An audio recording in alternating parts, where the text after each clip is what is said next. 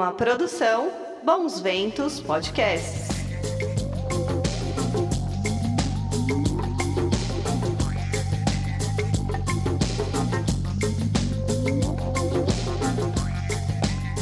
Sai daqui, Cacau. Menino e menino, eu sou o Guto e você está aqui na nossa live do Botecão da Ufologia, conjunto aí dos podcasts. Vamos falar sobre ufologia e ufologia de quintal.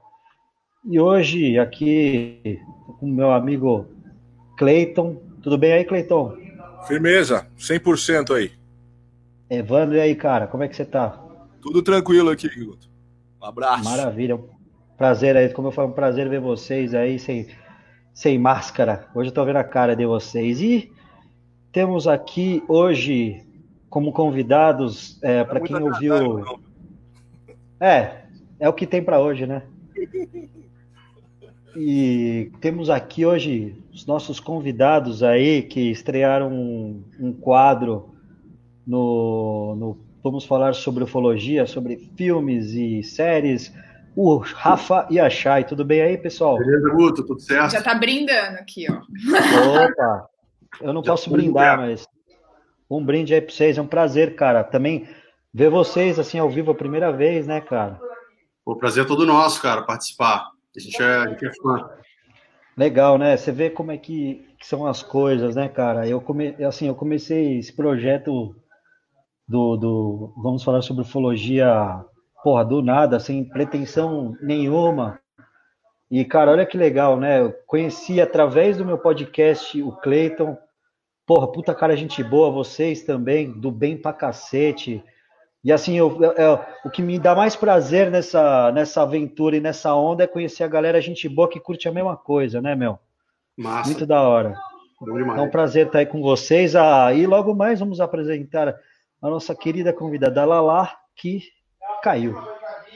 E vem cá, vamos falar sobre. A gente estava conversando aí sobre os, os filmes, o, o Rafa e o Shai. Tem algum novo aí que vocês podem indicar para a galera aí, meu? Que vocês podem falar para a gente, que vocês têm assistido? Sim, aquela que está toda empolgada para falar, né? O Rafa trabalhou muito essa semana, apesar da pandemia, mas eu aproveitei o tempinho sozinha e assisti Na Vastidão da Noite, do Prime, original Prime, que foi uma das pessoas que nos ouviu na, no último podcast indicou. E eu fiquei, cara, eu me senti uma aluna é, de, da escola de cinema. Assim, que eu acho que ele meio que revolucionou, trazendo uma narrativa maravilhosa, sem precisar de, de imagem, sem precisar de um orçamento bilionário, que é o que a gente está acostumado a ver. Apesar dele ter a temática ufológica que ele traz uma nave, é meio um meio Steve Steve? Steven, desculpa. Steven ele, ele teve um, um, orçamento pequeniníssimo, mas só que o que surpreende não é nem a história e tudo mais, é o jeito que ele narrou e o jeito que você se sente do lado dos atores. Parece que você é um terceiro personagem. Então, eu, eu não sei se, se, vale falar muito da história, porque eu queria muito que, os, que quem assistisse, o espectador, fosse surpreendido, mas é, resumindo, é um caso, são duas pessoas numa noite e que eles se deparam com avistamentos. Um deles é radialista e a outra é telefonista. Então ela passa as ligações para esse radialista. E, e daí se desenrola e é uma baita aventura. Muito mais como uma aula de cinema e narrativa do que um filme ufológico. Mas é surreal, assistam, quem puder assista, tá no Prime é bem curtinho, nem chega a ter duas horas. Não, não espere ver efeitos especiais nem nada do tipo, mas é uma experiência que, que vale. E, cara, é, é muito maneiro ver é, a profusão de filmes que, que apareceram de, de um tempo, tempo para cá. E há quem diga até que isso é, é proposital, né? É como, como uma, uma preparação para uma, uma futura revelação que, que, que tá, eu acredito que está bem próxima. Sim. E, pô, puta, puta traição, hein, Chay? Assistir um ah. negócio ah. sem o Rafa, meu. Sacanagem isso aí, meu. Eu fico puto. Eu não vi é, Eu sei o que é isso em casa. Ó, então, o... Vou aqui, a Lala tá de volta aqui, ó. Olha ela aí. Boa noite, Lala. Um prazer estar com você aí. Oi. Ah, tudo bem? Tudo bem, tá tudo ótimo. Boa noite a vocês todos, ao Chay, a Chay, ao. Rafa. Como é que é o nome dele? Rafa. Rafa e Chay, o Cleiton e o Evandro. Emerson. Evandro. Evandro. Muito prazer, Legal, todo mundo. ó. Muito Eu feliz vou de só- estar aqui de novo com o Só quero dar Guto. uma. Ô, Lala, você sabe que é um grande prazer ter você aqui e vou aqui fazer o que eu falei antes aqui que você é uma também das pessoas que eu fiquei muito feliz é, por conhecer através do meu podcast, cara, viu? Eu sou muito grato por conhecer você e, e- e esse garotinho que me apresentou você aqui, esse tiozinho fera aqui, ó, Arthur Neto. Ah, pois é. Grande Arthur. E ó, é o seguinte, ô, ô Lala, é... ó, o Cleiton tá de volta aí. Tá de, de volta aí, Cleiton. Temo. E aí, Cleiton? Então quero que Voltemos, você, cara, faça aí Tá a. feio, né? Faça a primeira. Antes só de fazer a primeira pergunta, eu só queria aqui dar uma passada aqui na galera. Luiz Souza, Ângela Maria, o Arthur, a Ana, ao Augusto, Edu, eh, Fábio, Bruno Sommer, a Mari, puta, o grande José Mauro Lima, o Zé de Castro, Margarida. Pô, obrigado aí, gente. Tem uma, uma audiência muito bonita. Valeu, vocês são demais. Cleiton, por favor, faça aí a pergunta para os nossos convidados maravilhosos. Abração, abração. Bom, gente, é... vai. Bom, o negócio é o seguinte, né? É, nós temos aqui a Lala hoje e Lala, da sua pesquisa na Operação Prato, você pesquisou bastante, né? Ali a ilha de João Donato, né? Que é ali daquela região. E eu vi uma, eu vi uma entrevista sua e você dizendo que esse fenômeno que aconteceu na Operação Prato, que se deu muito foco à Ilha de Colares, não foi uma coisa local, foi uma coisa regional. E aí você acabou é, desconcentrando esse, esse, esse perímetro de pesquisa e abrangendo uma área maior.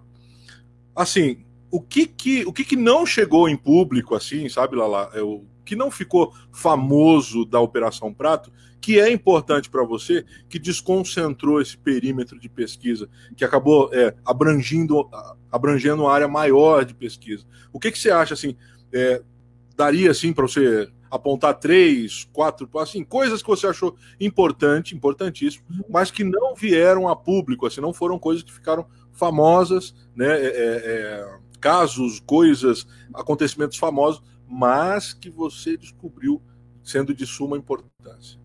Sim. Olha só, é, o que, que acontece? A, a, a, essa ideia não é nova, tá? Essa ideia de que os eventos ufológicos da década de 70 no norte e nordeste do Brasil foram uma, uma, um acontecimento regional e não coisas pontuais.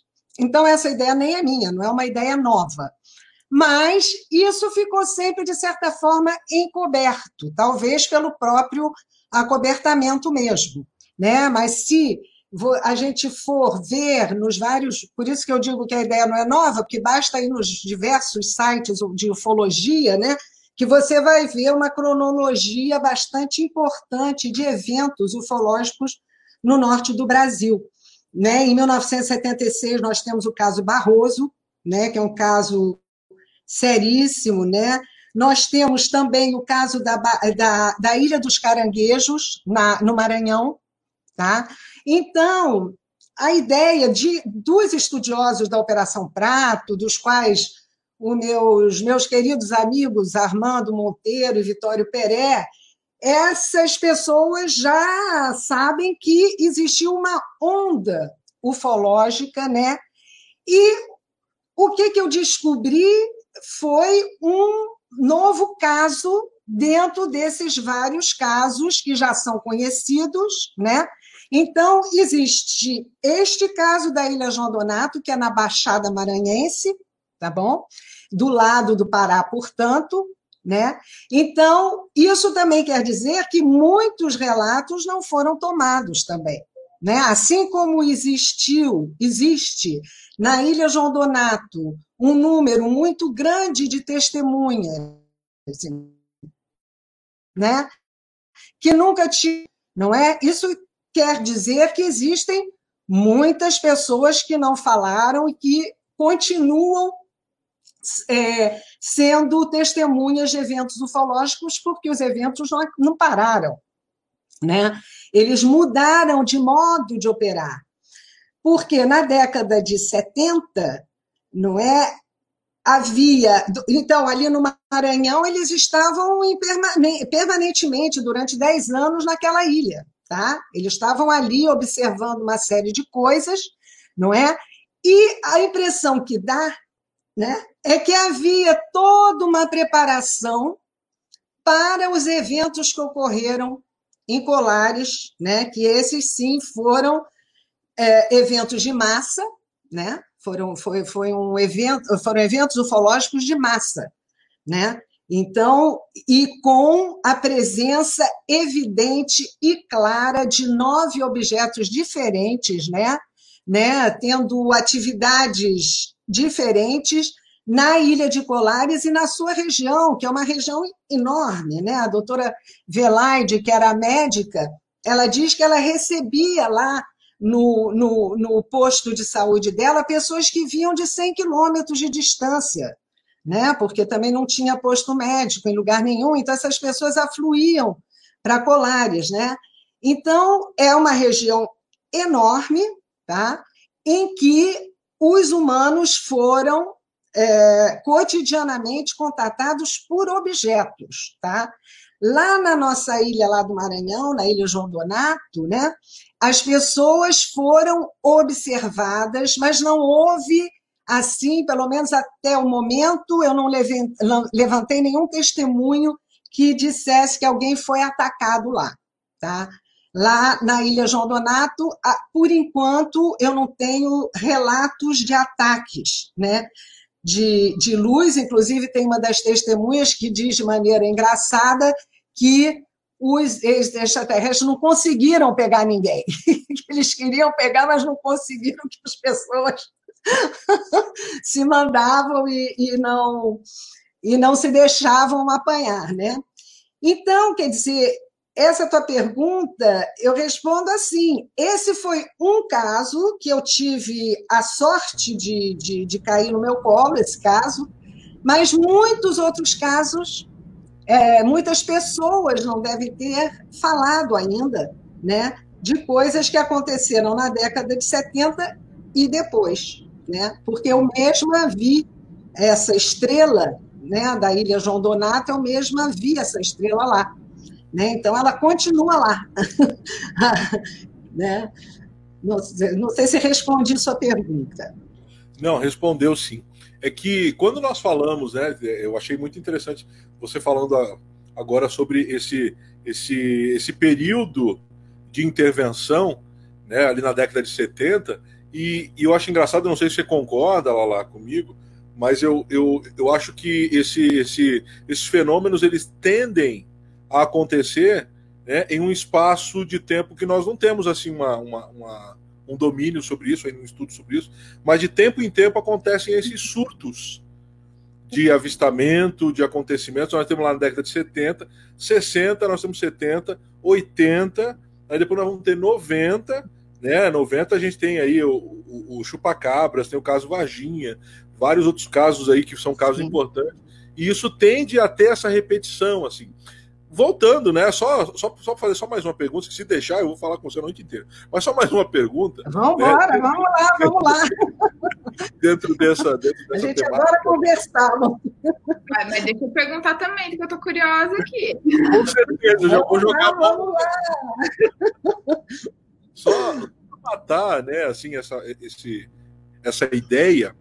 O que é, muita gente especulou, né? e, e aí, aí fica tudo na área da especulação mesmo, porque que é algo que nós conversamos esses dias com o Tiquete, e, e aí está falando que nós não sabemos, na verdade, qual é a intenção deles, né? Ninguém sentou para entrevistar, ninguém sentou para bater um papo como nós estamos fazendo aqui. Se sentou, não falou para ninguém. Isso ficou, né, guardado. Provavelmente devem ter várias pessoas que devem ter feito isso. Mas assim, na tua opinião, Lala, o que, que foi o chupa-chupa?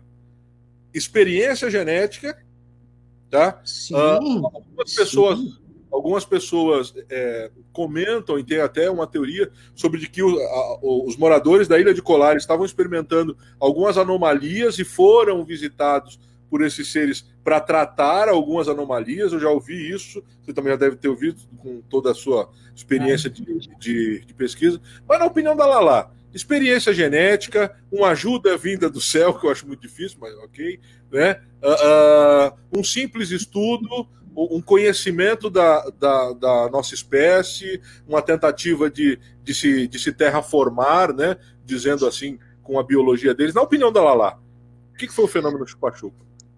Olha só, essa. A gente começou dizendo que realmente existiu uma coisa regional, tá? Então, o que fica uh, evidente é que havia e há um projeto de contato em curso. Né? E nesses contatos, por exemplo, o Vitório Peré, ele acha que o chupa-chupa ele provocava o medo para colocar uma adrenalina de pânico para que algum fluido vital pudesse ser retirado. Quer dizer, tem toda uma. É, quer dizer, são, são, são experiências que, que, que existiram, quer dizer, essas pessoas foram realmente atingidas por alguma coisa, né? Porque existem fotografias, essas pessoas foram, existem as marcas disso, né? Isso não é nenhuma, né, não é nenhuma invenção, são coisas que estão lá, né? Entendeu? Então, nós estávamos falando dessa questão do, desse projeto. Então, interessante para voltar a falar dos UNITAS, né?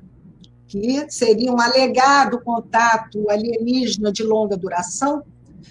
Né? E os UNITAS eles trazem muitas informações sobre várias coisas, e uma das coisas que eles dizem é que eles chegaram aqui a partir de uma dobra hiperespacial que começou de 19, que foi de 1943 até 1978, tá?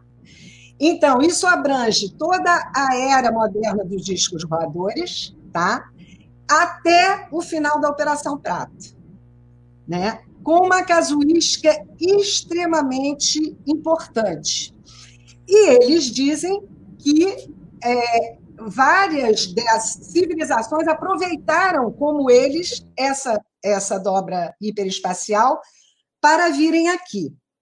Quando eu estava escrevendo sobre a Ilha João Donato, eu dizia no artigo né, que a pesquisa apontava para o fato de que o principal protagonista da história tá, tinha o seu comportamento afetado pelo fenômeno UFO, tá? E os unitas eles dizem que vieram aqui uma espécie de homens pequenininhos que faziam que fazem experiências psicológicas com os humanos, tá?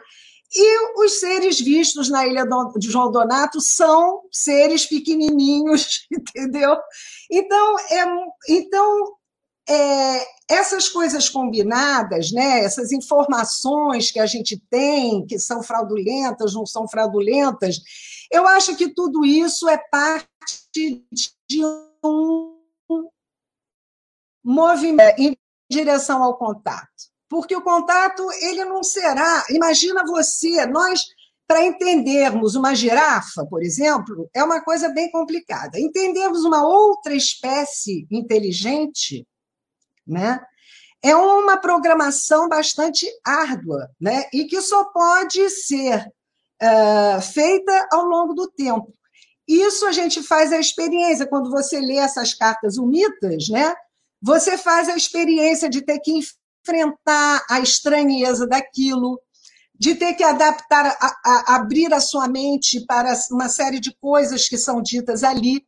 Então, é, eu acho que é um projeto de longa duração, tá? que inclui a questão genética. Nós não sabemos o que, que eles fazem com isso, nem o que eles querem com isso.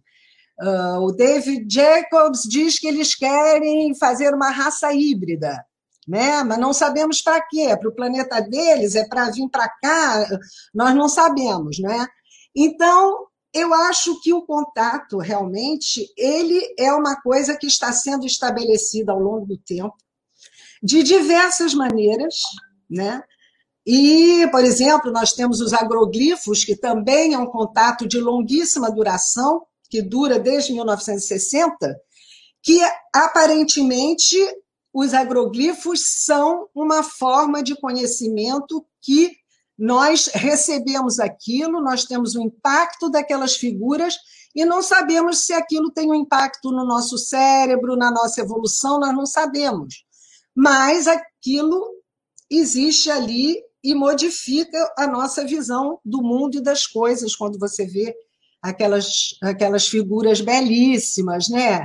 aquela perfeição de fatura das coisas. Então, você vê que são contatos diferentes, são maneiras diferentes, e eu acho que a gente está num caminho. Não sei, os umitas dizem que é para 2050 o contato final. Bom, legal, legal. É, é, é, essas são coisas assim que acabam nos intrigando sempre, né? E é uma coisa que é, é na verdade é muito difícil mesmo de saber. Eu vou passar, vou passar ali para Chay e para o Rafa ali, né, para eles trazerem aí qual que é a qual que, qual que é a pergunta deles aí, o que, que eles têm. Antes disso aí, ó, só vou mandar um abraço ali para a galera ali, o Ander Navarro, a Maiara que está com a gente ali, o, o quem mais tá com a gente? O Nelson. Um abração pro Arthur. Arthur, um abração, nego. Tá? Lídia, aí a Isabela, um abração para o Isabela, um abração para o Sono. A Lídia, a Lídia é da família lá de João Donato. A aí, Lídia ó. é da família lá de João Donato que está nos assistindo. Boa noite, Geraldo. Oi, Lídia. Vai lá, Chay, vai lá, Rafa. Só falando para o Ander que ele indicou a, che a primeira chegada, chegada, eu não sei se ele está falando da chegada, que é aquele do, dos. Do que, é, que é um filme sensacional. Então, e, e, eu acho que esse filme também conversa muito com o que a Lala tá falando, assim. É, são extraterrestres que vêm aqui para informar, é, é, para ensinar. Passar conhecimento.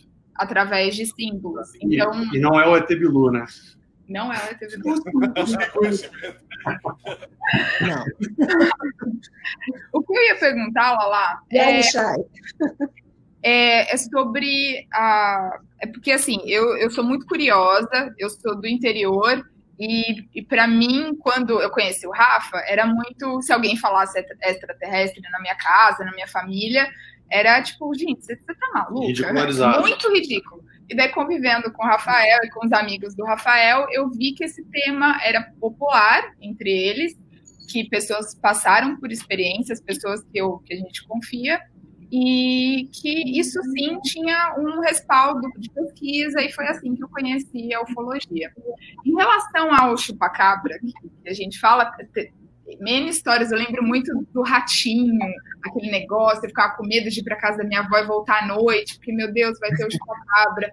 Teve algum tipo de pesquisa séria? Sei lá, um cientista pegou essa, esses seres que foram que tiveram os seus líquidos retirados dos corpos, os animais, os animais e tiraram a amostra. É, tem algum estudo científico, sei, um, sei lá, um técnico mesmo, sabe? Tipo, olha, isso foi por certa pressão tirou, a gente não tem isso no planeta, é, ou não, essas pesquisas elas foram meio que escondidas e ninguém levou muito a sério, é, tem ou não?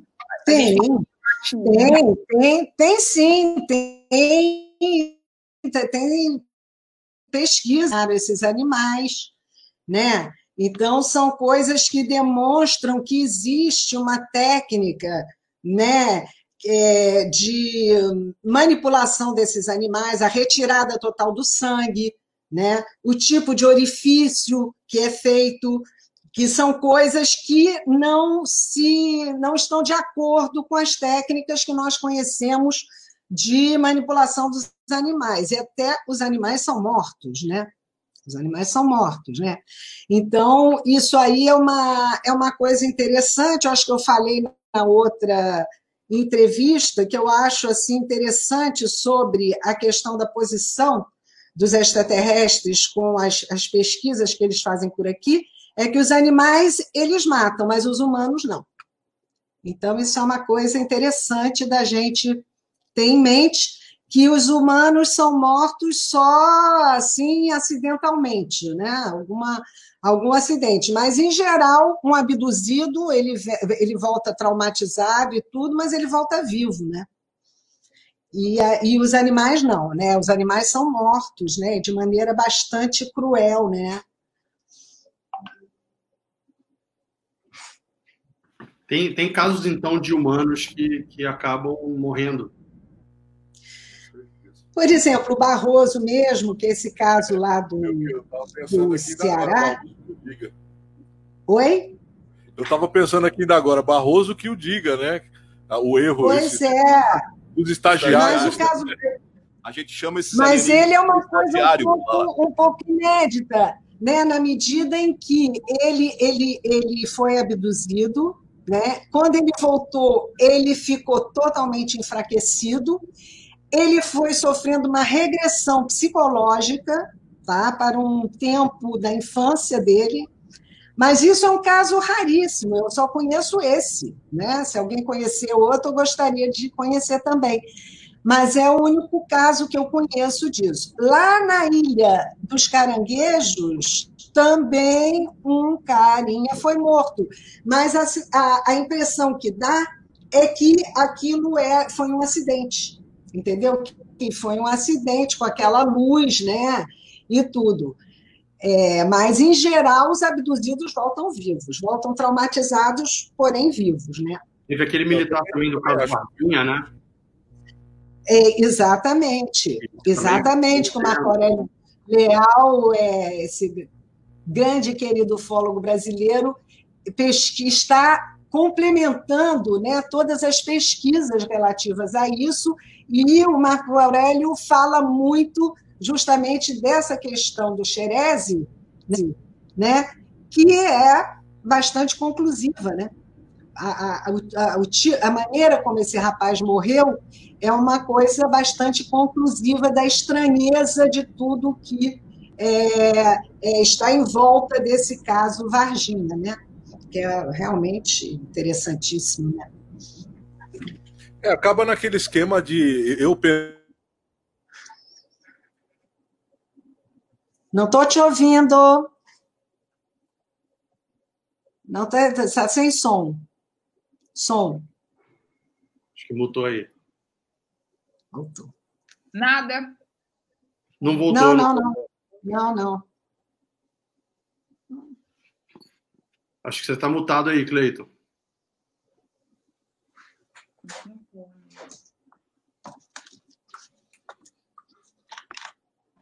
A gente, acho que já já ele volta. Deixa eu, continuar, deixa eu aproveitar. Você. Fala aí, Chay, fala aí. Encontra alguém com tanto conhecimento aí. O, assim, a gente, quando, quando você me fala de contato, que acidentalmente algumas pessoas já foram mortas, é, eu não sei se você já ouviu falar da teoria de que algumas bases, não sei se é americana, mas americana com certeza, não só americana, é minha dúvida, mas que eles têm experimentos com naves e, sei lá, uma encenação de alienígena em que eles provocam esse pânico, esse caos, justamente para que nós humanos fazem abduções, inclusive. É, eles fazem abduções. Então eu fico me perguntando o que, que, que, você acha disso primeiro? Você, você, você, você está perguntando se eu acho que, por exemplo, as, as, as, instâncias americanas estariam fazendo o que a gente atribui aos extraterrestres? É isso? É, sim, também, com motivo, é, com motivo de causar, de causar pânico. Tipo, eu vou abduzir essas pessoas para essas pessoas ficarem com medo e assim elas vão, vão elas serão temerárias dos extraterrestres, entendeu? É, é isso para acabar justificando um ataque, caso aconteça alguma, entre aspas, invasão alienígena. A gente conseguiu fazer. Bom, se fizer uma invasão, o ataque é mais do que justificado, né? Porque a gente vai ter que se defender, né? Embora, embora né, o contato desde sempre demonstre que nós não temos defesa com relação a eles. Nenhuma, tá? Nós não temos zero defesa. Né? As nossas armas são ridículas na frente da tecnologia deles. E teoricamente né? então, não era motivo para a gente precisar se defender até então, né? Pois é, porque, é, bom, veja só, você pensa que essas civilizações são muito mais desenvolvidas do que nós. Qual o interesse dessas civilizações virem aqui nos destruir? Tá? Outra coisa, os próprios contatados, muitos contatados, né, dizem que ao conversar mais ou menos, né, que eles falam muito pouco esses extraterrestres, né, mas ao conversarem mais ou menos com eles, eles dizem que a maioria das civilizações existentes no cosmos, eles respeitam uma lei cósmica que é de não interferir nos planetas que eles visitam. Sim. Tá? Então, eles vêm aqui para conhecer, para nos conhecer, eventualmente para se darem a conhecer também, né? Mas é, é, essa questão é que eles estão é, aqui para, para a gente conhecer eles também, né? Mas isso, eu perdi o fio do que eu estava falando, mas tudo bem. Vamos em é, frente, sobre essa, sobre a ideia é, a ideia né, seria aí sobre se há mesmo essa intervenção norte-americana para causar o pânico. Ah, sim, o, sim. O que a gente ouve bastante é aquela questão do adrenocromo, dá até para vocês pesquisarem, que tiver curiosidade depois. Se fala bastante nisso, que ela lá citou ainda agora ali aquela questão de trazer o pânico para gerar uma substância. Então tem muita gente que fala sobre isso. Que o governo americano tem aquela questão holográfica, né, de usar hologra é, hologramas como projeção. Muita gente fala sobre vários projetos. Né?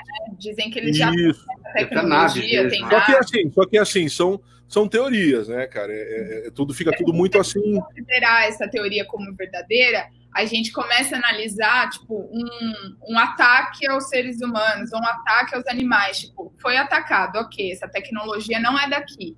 Ela está sendo usada é, ela foi usada pelos alienígenas ou ela foi usada pelos humanos para causar alguma coisa, isso, sabe? Isso pode, pode justificar, inclusive, os Estados Unidos quererem colocar, armar o espaço, né? colocar armas no espaço e acabar controlando. Acho vai muito daquilo que a Lala falou. A Lala acabou de falar uma coisa bem interessante.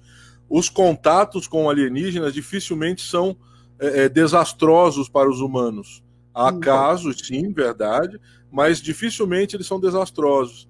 O Sim. próprio Travis Walton hoje em dia fala que ele foi, ele foi abduzido por conta de um acidente.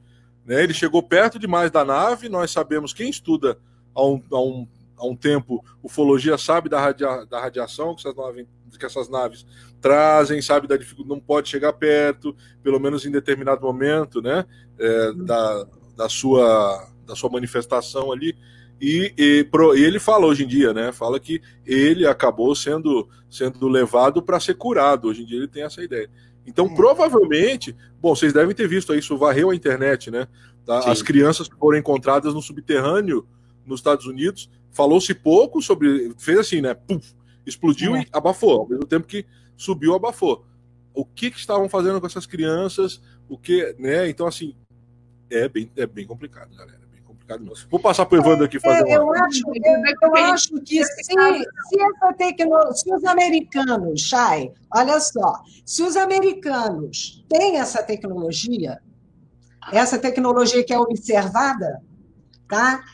Bom, é, eles dominariam o mundo, tá?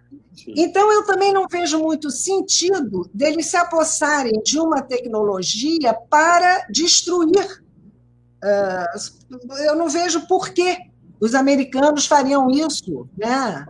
É, não sei, a menos que tenha uma loucura coletiva, alguma coisa assim, mas eu acho que é uma tecnologia que se revela muito avançada, né? E se eles tivessem essa tecnologia, eles não precisavam matar ninguém, não. Eles iam lá dominar com técnicas de controle mental, uh, tudo que é evidenciado no contato, se eles fossem usar, não precisa atirar nem um, um, um, um tiro né, de revólver nem de nada, né, porque a tecnologia é muito é, além. E se eles tivessem essa tecnologia, se fossem eles, eles dominariam o mundo de maneira paranoica, né? botar todo mundo no mesmo, na mesma, seguindo as mesmas regras, aquelas coisas. Né? E, então, eu acho isso, Chay. Eu acho que dificilmente os americanos. Eu não acho que eles tenham tempo para perder com isso, né? Eu acho.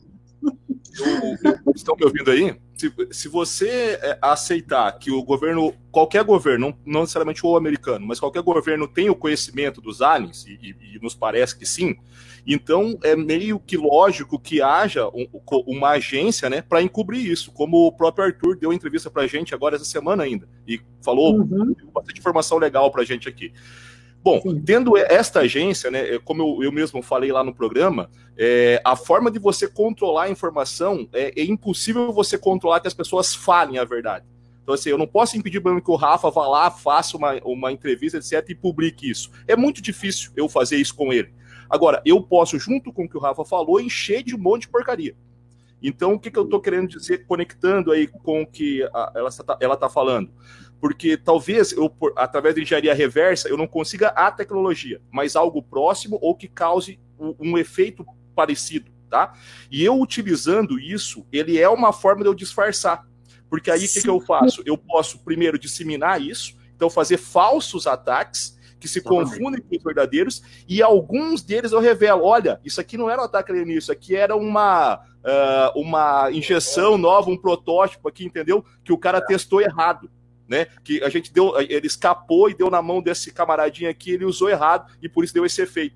Aí isso faz com que você ligue vários casos que são parecidos, não é igual, mas é parecido, e acabe tendo uma noção de inverdade no todo, né? E o controle da informação ele se dá mais ou menos dessa maneira, né? Quase que sempre assim.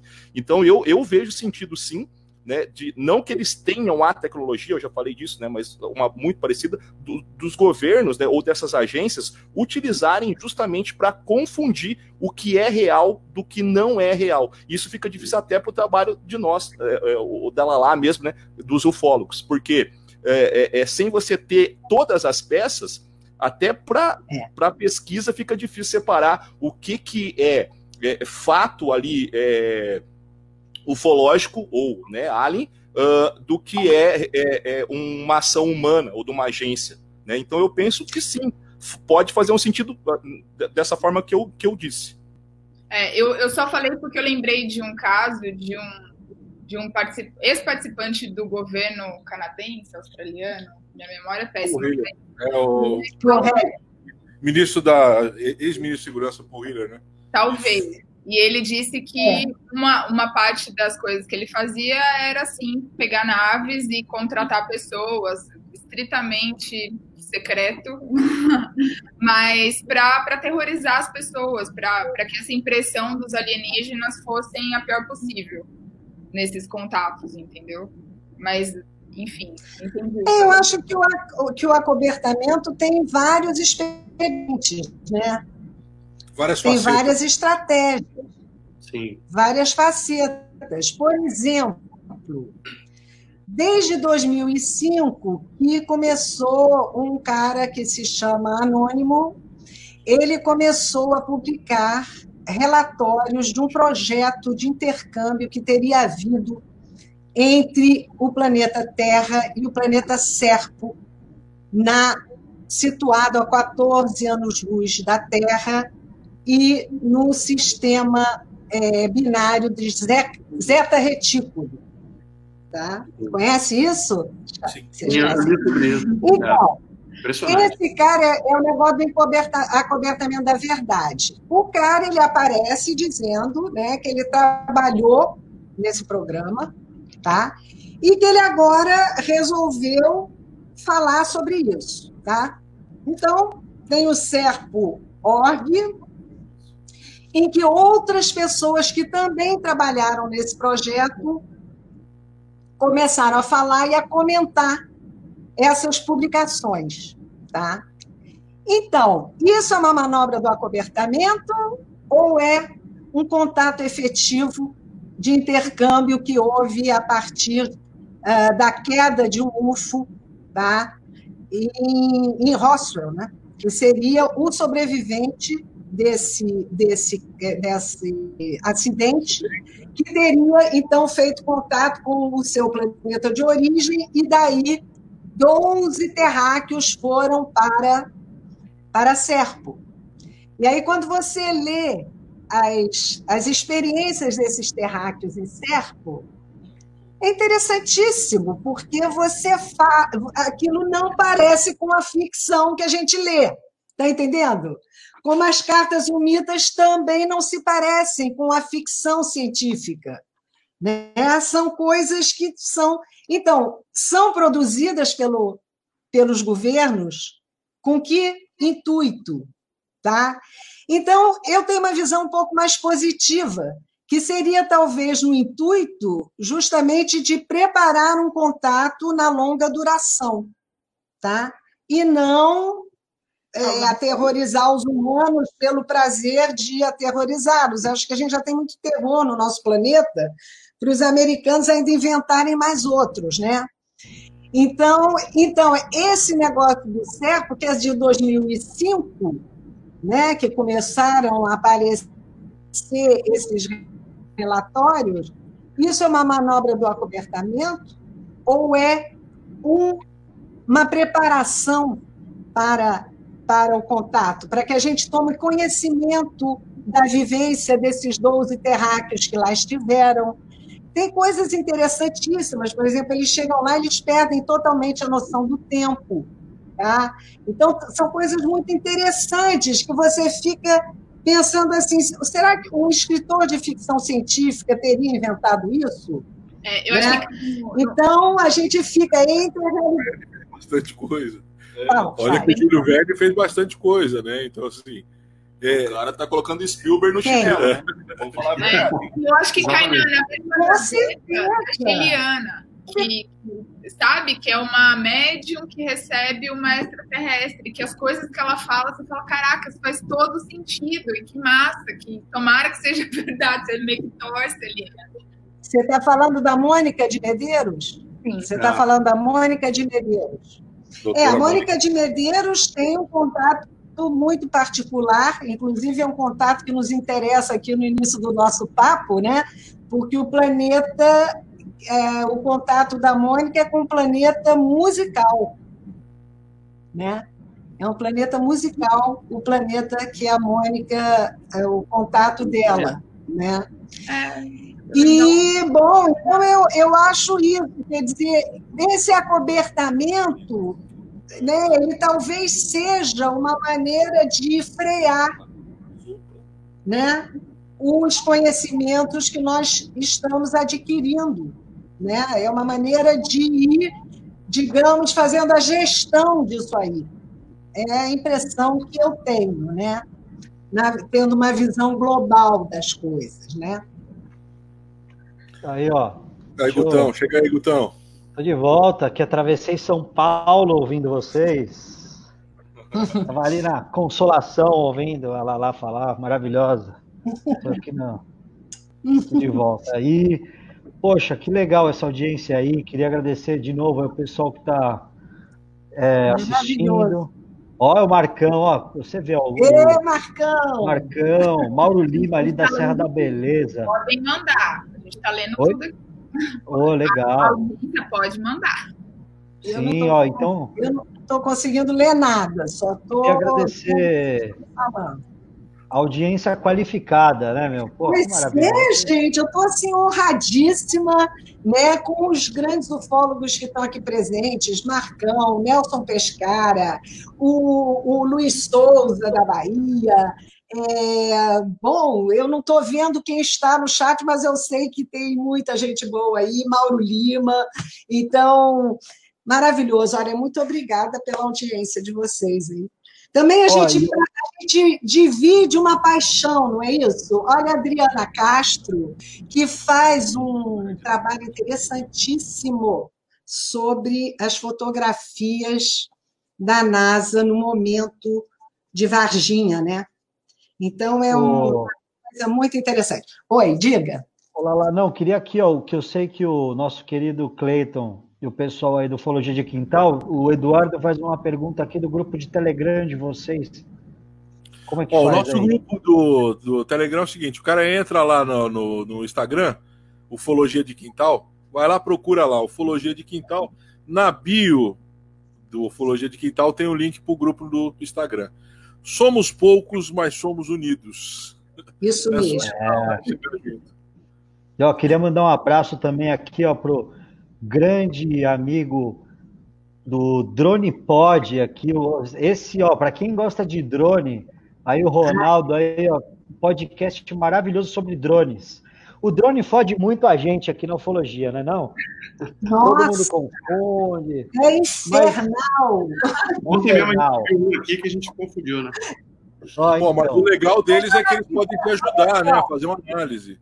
Não, mas o... eu conheci eles ouvindo no teu podcast lá. Cara. Essa... O pessoal ali dos, dos drones. Eles ah, podem sim, ajudar, pode. né? Sim, na análise. Com certeza. Aí é o que eu falo, né? Vocês imaginam que o Rafa e a Chay, que exemplo, gostam gente, de ufologia, se confundiram, imagina os outros. Né? Fala aí, Lala, desculpa. Não, ô, Guto, esse, não, não, esse negócio é, do acobertamento, né? É, hoje em dia a gente multiplicou as maneiras de registrar os UFOs, né? E nunca se disse tanto que tudo é fake, tá? Tá? Isso eu ainda vou conversar com o Tony Najar Kuronsky, que é o meu querido amigo ufólogo, e o Tony é um especialista de imagens. Então, eu queria. Um dia eu ainda vou conversar com ele sobre isso, porque hoje em dia tudo que é filmagem é fake. É raríssimo alguém dizer esta filmagem é autêntica. Então, isso é um pouco estranho também, não é não? Eu acho isso um pouco esquisito. Por que, é, que tudo que é imagem, no momento em que nós temos uma profusão de instrumentos para registro, e aí tudo vira fake? Como é que é isso? Não, e o pior tá. é que o que acontece? O que eu fico, eu já falei isso num podcast uma vez, eu fico prostituto da vida, porque o que acontece? O cidadão, ele não entende piscirica nenhuma de nada, ele é formado em nada de nunca sentei a bunda na faculdade, e aí ele chega lá e olha aquela imagem e fala: Não, isso aqui é fake. O cara não tem nem o desplante de observar onde é que foi tirado, que horas foi tirado. Ele chega lá e, não, isso aqui é, é, ah, não, isso é o planeta tal. Ele vira astrônomo, ele vira é, é, especialista em fotografia. Pô, e política, ele... então? Porra, velho, não, política, cara, ó, eu, eu não discuto, eu não, não comento nada de política, porque, olha, não, é piada, velho, é piada. A gente não, política porra. não, pelo amor você, de Deus. Meu, você senta a bunda na universidade, cinco anos estudando, depois senta mais três, mais quatro para fazer uma especialização, chega o cara lá que não acabou nem o ensino médio ainda, já conhece tudo de política, cara, eu nem falo mais nada. E o que tem de médico agora, então? Da cloroquina, da caralhaquina? Cara, é Porra. isso aí isso aí. Não dá, meu. Então, os caras especialistas em tudo, eles ouvem lá o. Um ouve o Olavo de Carvalho, outro ouve não sei o quê, todo mundo vira especialista, manja tudo. Tudo, meu, é, é brincadeira, cara. Todo mundo sabe tudo. Eu falo, tem um monte de grupo de ufologia, cara, principalmente no Facebook, mas eu também vou defender um pouco aqui a galera que fala que é fake. Porque, olha lá, vou te falar tem umas coisas que o pessoal traz da, de 2000 e tralalá, umas coisas que já sabe, que já falaram, que já refalaram, que já refalaram, e hum. o pessoal traz à tona de novo, sabe? E um monte de coisa também que, pelo amor de Deus, eu, eu até defendo um pouco o pessoal que, que é mais ingênuo, que eu estava até falando um negócio do Rafa com, em questão a drone, porque, meu, pra gente que gosta de ufologia, que tem um olhar mais, um senso, assim, de olhar mais crítico, fica difícil. Você imagina para um humano que está no meio da, da praia, do Nordeste ou do interior de não sei aonde, o cara vê aquilo e ele fala, meu Deus, isso aí é o, né, o disco voador, veio me buscar, é Deus, sei lá. Hein, Guto? Ia gravando quando eles pedem para você é, é, é, ver o que que é, né? Aí você pede, que hora foi? Ah, eu, eu não lembro, foi entre as seis e a meia-noite.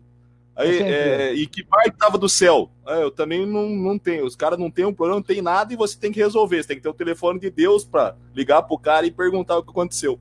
Tem isso Não, também, né?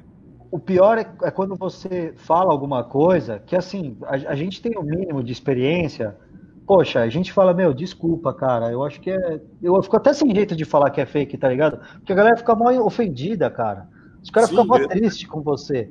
Eu falo, meu, desculpa, você quer. Tá, tá bom, ET, é, vai lá, entendeu? É isso que você quer ouvir? Fala aí, Chay. É, Eu tô igual a, a minha filha, que ela faz aula online, aí para falar ela tem que erguer a mão. eu, eu aprendi isso. Tá. O que eu ia perguntar é, é bem ignorante da minha parte, vocês que são experientes me ajudem. Mas tem alguma relevância é, os avistamentos e os registros de avistamento, de avistamento por pessoas comuns? Eu, eu pergunto por quê. Depois que a gente fez a primeira participação, vamos falar sobre ufologia, uma amiga me mandou um filme que ela fez. E é muito chocante, porque é no meio do dia e é um negócio que não tem explicação. Eu não soube explicar, porque tá assim, depois tá aqui. Eu mandei, vou mandar para você. E, e depois começaram pessoas que eu confio a me mandarem vídeos do celular. Você vê que é, que é a voz da pessoa e pessoas que trabalham com, sei lá, escritório de advocacia. Ninguém vai montar um vídeo desse. Tem alguma relevância? Tem para onde mandar? Isso é ou é só a experiência da pessoa e é legal ela compartilhar com os amigos? Infelizmente, para ufologia isso não tem uma relevância. Como que é isso?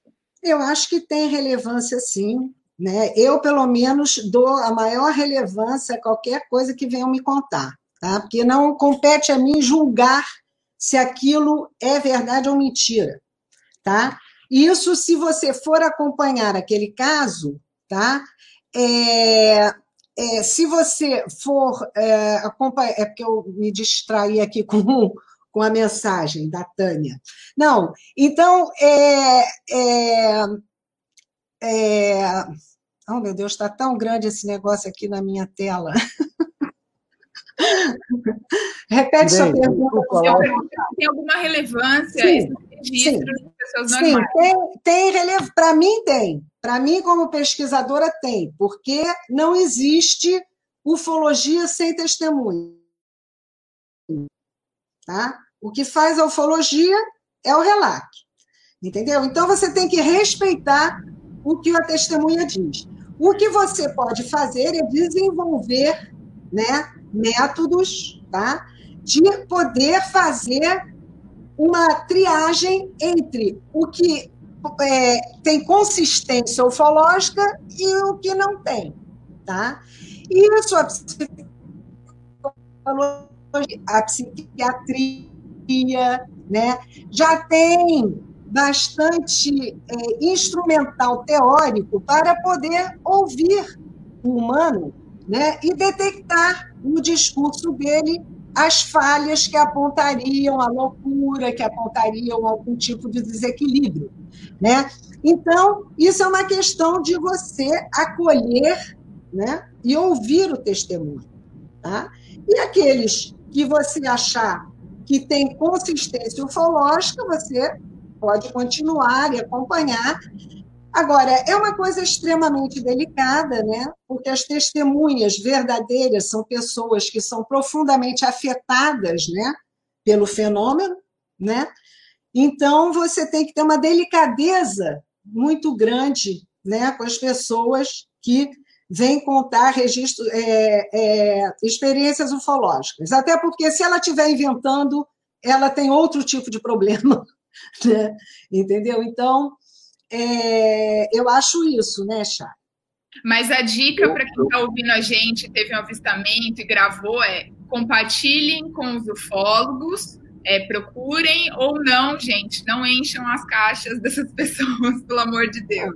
Olha, Eu acho que o, eu acho que o ufólogo que se sente invadido pelo testemunho de, de, de experiências ufológicas, bom, é melhor ele ir dormir, Porque se o que interessa são o que as pessoas contam, entendeu? Aí, ah, não, não quero porque a fulana está inventando. Como é que você sabe que ela está inventando se você nem ouviu o que ela tem a falar? Você tem que, no, pelo menos, ouvir. Né? Outro dia, por exemplo, no, no Facebook, com postagens não sei o quê, eu descobri uma testemunha incrível, entendeu? Uma moça com uma experiência incrível. Agora, é uma pessoa que tem que ter uma delicadeza com ela, porque é uma menina que uh, é frequentemente interpelada por esse fenômeno. Então, você não pode sair atrás dela dizendo, vem cá falar comigo. Não é assim, né? Não é assim. Né? Busque conhecimento. Lala, eu tenho uma pergunta que chegou aqui para você. Né? É, você considera o fenômeno UFO, o fenômeno alien, é, físico, totalmente físico, físico espiritual, físico extradimensional? Qual é a opinião da Lala? É um fenômeno ou engloba tudo, né? Essa parte é minha aqui que eu já já dei uma, já joguei um temperinho aqui. Espiritual, físico, físico espiritual, interdimensional ou engloba tudo? O que, que ela lá acha? Bom, isso aí não, não é nem uma questão de achar mais, né? O fenômeno é comprovadamente físico, tá?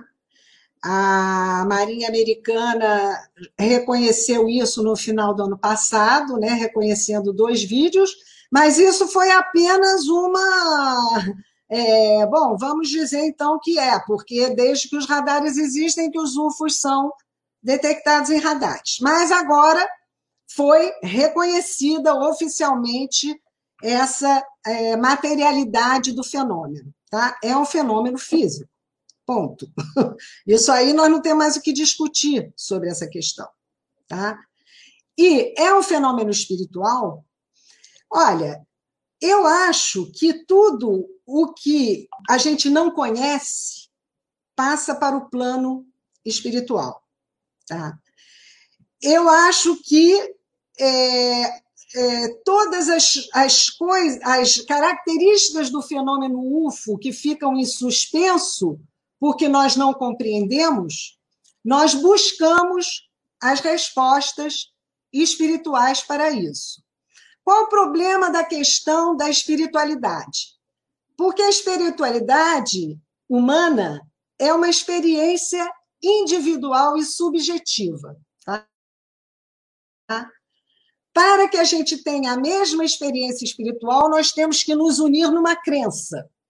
Tá? Nós temos que, tem que dizer, bom, eu acredito que você viveu tal e tal experiência, o Guto também acredita, o outro também acredita. Tá? Então, nós temos que estar irmanados pela crença e não pela experiência própria. Tá? Então, isso aí é uma, um problema científico que a gente tem na ufologia. Né? Uh, tá? É, eu respondi a sua pergunta? Ela chegou para mim a pergunta, né? Então, assim, eu acho bem interessante. Por que eu acho que deve ter chegado essa pergunta, né? Uh, tem, a, tem a pessoa do General Shoa, por exemplo, que foi um grande né, ufólogo aí mundial, né? Não só brasileiro, mundial. E vários outros ufólogos aí que acabam ligando o fenômeno, né? Não só uma questão física, mas uma questão espiritual extradimensional também. Acho que deve ter sido em cima disso aí esse questionamento.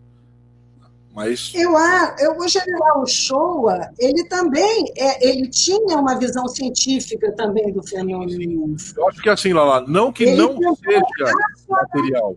Ele tentou, olha só, ele tentou racionalizar essa dimensão incompreensível. Não, é tá? verdade. E Ninguém... ele, bom, foi por um caminho espiritual por falta de um caminho melhor, eu acho. Hã? Ele foi, um do, ele foi um dos caras que sistematizou né, é, vigília ufológica, sistematizou contato. Ele era um cara técnico, né? Nossa, né? Não dá para dizer que não. Mas essa questão espiritual dele era bem, era bem importante também, né? Eu acho que é em cima disso que vem essa Sim. pergunta. É, porque existe realmente uma a ufologia espiritualista, eu respeito muito é, os ufólogos que trabalham essa questão por essa vertente. Mas como eu é, tenho um espírito científico, né, eu procuro entender as coisas a partir das coordenadas da ciência, mesmo que a ciência que nós tenhamos hoje não seja suficiente para entender esse fenômeno. Né? Ok. Deixa eu só é, voltar para a questão da Chay ali, é, porque é uma bandeira que eu defendo quase todo o capítulo do nosso, pod, do nosso podcast, né? Que é assim, gente, relatar. Você é, passa para alguém, para um ufólogo, se não tem para quem passar, passa para a gente. Tenho certeza que o Guto e a Lala também vão pegar. Então, é, uhum. acontece vários exemplos, assim, às vezes o, o, cara tem aquele, se for um avistamento, caso for um avistamento, é de grau zero. Mas é importante relatar, é importante fazer o registro, porque tudo bem, você olha, isso já aconteceu comigo. E eu não acredito que seja alienígena, mas era um fenômeno estranho, e eu fiz esse relato. Né? É, esses dias um ouvinte nosso também não achou que era e tal, mas ele fez o relato, etc. E o que, que, me, o que, que me chamou muita atenção? Era um camarada que tinha 15 anos de observação de céu. Né? Ou seja, é uma pessoa que dificilmente vai se confundir com um balão meteorológico, uma luz, enfim, estava com equipamento. Então ali está um, um, um, sintoma de que pode sim ser um tipo de avistamento ali. É, então, por mais que você que tem que viu um fenômeno estranho, é, é, às vezes nem acredita, às vezes não quer, você não precisa tomar a conclusão. Você relata aquilo que você viu. Né? E envia para algum canal que possa registrar isso, né? Se você não sabe para onde, manda para nós mesmo né? Pro Guto, manda pro Arthur. O Arthur tá aqui, ó. Manda, manda pra mim. Manda pra lá. Isso, aí, ó. Para mim também. Eu acho, até esse negócio de, ah, vai encher a minha caixa de. Claro, tomara que encha, né? Se tem tanta gente assim para falar, eu acho perfeito. Eu acho interessantíssimo ouvir as pessoas contarem e com a, a experiência, a gente já sabe o que, que é consistente, né? Qual é o relato que é lá, Você pega uma peça aqui, uma peça aqui, uma peça lá. Às vezes o cara fez um relato que para ele ali é desimportante, mas somando no Isso. todo, né? como por exemplo aconteceu é. no, no, caso do Morenão, né? Então você vê o Gevael ele pegou vários pequenos relatos que é, é, é, em cada um era bem desimportante na verdade, mas olha o que ele conseguiu é, é, tornar o caso, né?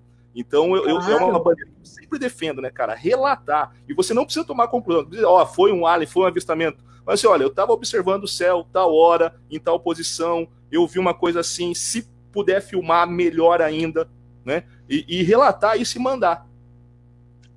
É, mas eu, eu acho que a coisa mais interessante dos relatos é justamente a estranheza da coisa. Porque quando uma pessoa tem um relato, vê uma, ela não relata como se ela estivesse relatando uma coisa normal que ela viu. Entende? Tem, é, tem uma, um, um, um grau, acho que até, acho que é o GEIPAN, na França, né, que é o órgão é, que estuda, é, eles acham é, isso, que tem, eles têm um índice de estranheza, né, porque eles têm uma maneira de, de analisar os relatos e eles têm um índice de estranheza. Quando a, qual é o índice de estranheza daquilo para, para a testemunha do que ela está relatando? Aquilo era total, radicalmente estranho para ela, era mais ou menos estranho, era conhecido. Então, é, é muito interessante realmente isso que você abordou aí. Né? Ó, deixa eu falar um negocinho aqui, é, só para encerrar isso que a gente está falando. Então, pessoal, se vocês tiverem aí, nem vocês estão agora online com a gente, mas estiverem vindo depois, o Arthur deixou o e-mail dele aqui, que é arthur com H, ponto S de sapo, F de faca, N de navio, arthur.sfn.gmail.com. O Arthur vai dar uma puta atenção para você, ou você procura lá lá no Facebook, tá? Manda pra Barreto, Maria, Maria Luísa Barreto, né, Lala? É, mas tem aí lá Barreto Pesquisas Ufológicas, né, que unifica Isso. todas as minhas redes sociais. É só procurar lá e entrar em contato comigo, né, que eu realmente me interesso muito em ouvir relatos. Né? Eu sou psicanalista também, quer dizer, eu posso ajudar a, a orientar a questão do trauma, entendeu? Do que, que a pessoa pode fazer com aquilo, né? E tudo. Então, eu me interesso muito mesmo, né? Eu não sei como um ufólogo pode não se interessar pelo relato de testemunhas, né? Deixa, então, vamos aqui um relato de uma testemunha, de duas testemunhas que estão aqui na minha frente, da Chay e do Rafa, que eu sei que eles já viram alguma coisa aí. Ah, é? É. Ontem. Então, conta aí. Contar? Dá para contar? Dá para contar publicamente aí? Eu, eu, sou muito filha da puta. Outro dia eu deixei o Arthur numa puta saia justa também, sem querer. Foi cara. muito pecão, hein, cara? E eu tava Pô. lá. Ó, não, não me contem segredos, hein? Não me contem ah, segredos. Botecão é botecão revelação, hein? Eu vou contar Fala duas aí, coisas de que isso é extremamente pessoal e obrigada, viu, por tornar. Mas é o seguinte: o a família do Rafael tem uma casa na Serra de Araras e no Rio, no Araras Rio. no Rio. E tem a casa de frente para um vale que tem montanhas que não tem casa, não tem nada ali, absolutamente nada. E esse relato, na real, é bem simples, porque eu vi três luzes na montanha piscarem simultaneamente na mesma hora e luzes muito fortes. E depois eu posso até mandar para o Guto, se ele quiser dar uma olhada na montanha, porque não teria como piscar luzes ali. E eu fiquei, gente, eu vi luzes ali na montanha, será que. É um lugar onde não tem casa, não, não tem, tem estrada, não tem nada. É um e... vale. Floresta. Floresta. E de forma triangular e pontos muito espaçados. E eu falei, gente, não é possível vir piscar, e daí as pessoas, é, é tipo, farol de carro. Cara, eu sei o que eu vi, não foi. E passados dois minutos, mais ou menos, o Rafa viu, eu e ele vimos de novo essa, essas piscadas. E depois que eu comecei a pesquisar sobre aparecimento e aparições de OVNIs, eu vi que era muito parecido, a fórmula triangular, a luz muito forte e... De alguns, né? De alguns. Parecido com é. alguns. Então, essa foi a nossa única... E qual foi, é, quando você viu, o que, que você pensou na hora que você viu? Eu falei, gente, eu, nunca vi isso, eu nunca vi uma luz. Eu sou fotógrafa, então eu conheço muito Sim. sobre luzes. Então, a menos que fosse um Fresnel, sei lá, 50 mil, que, que não existe, é, conseguiria iluminar daquela é, forma. Também, uma hora da manhã. E daí eu, no. Eu, eu vou para lá, eu, eu, eu, frequento esse lugar há mais de 30 anos, e eu também nunca tinha visto nada parecido. E o, o, o caseiro lá da casa também já viu algumas coisas esquisitas. Ele viu uma uma vez ele relatou que viu, ele estava de noite, umas 10 da noite, 11 da noite, ele viu uma luz é, sobrevoando umas árvores. Uma bola. Uma bola sobrevoando as árvores e iluminava muito as árvores. Ele falou que nunca tinha visto nada parecido com aquilo. E ela, ela ficava pairando em cima das árvores bem devagar, iluminando bem as árvores.